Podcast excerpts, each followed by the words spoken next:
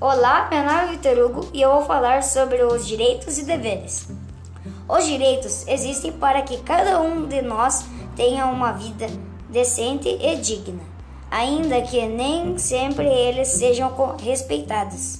Desde que nascemos, já temos direitos, como por, como por exemplo a vida, ao trabalho, a liberdade, a educação, os alimentos e tantos outros.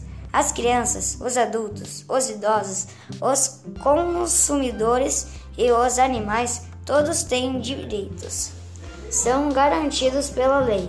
Cada município precisa garantir os direitos para seus cidadãos, como educação, saúde, segurança, trabalho, água, energia elétrica, ruas pavimentadas, transporte público e muitos outros.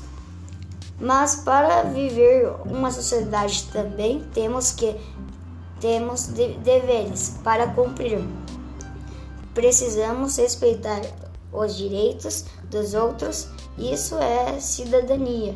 Respeita, respeito com o meio de um, o meio onde vivemos. Os direitos existem para organizar a vida em comunidade em comunidade. São as regras que precisam, precisamos cumprir.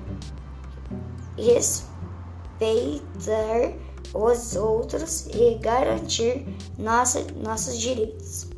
E quando acharmos que nossos direitos de cidadãos não estão sendo cumpridos, temos que a ajuda da lei.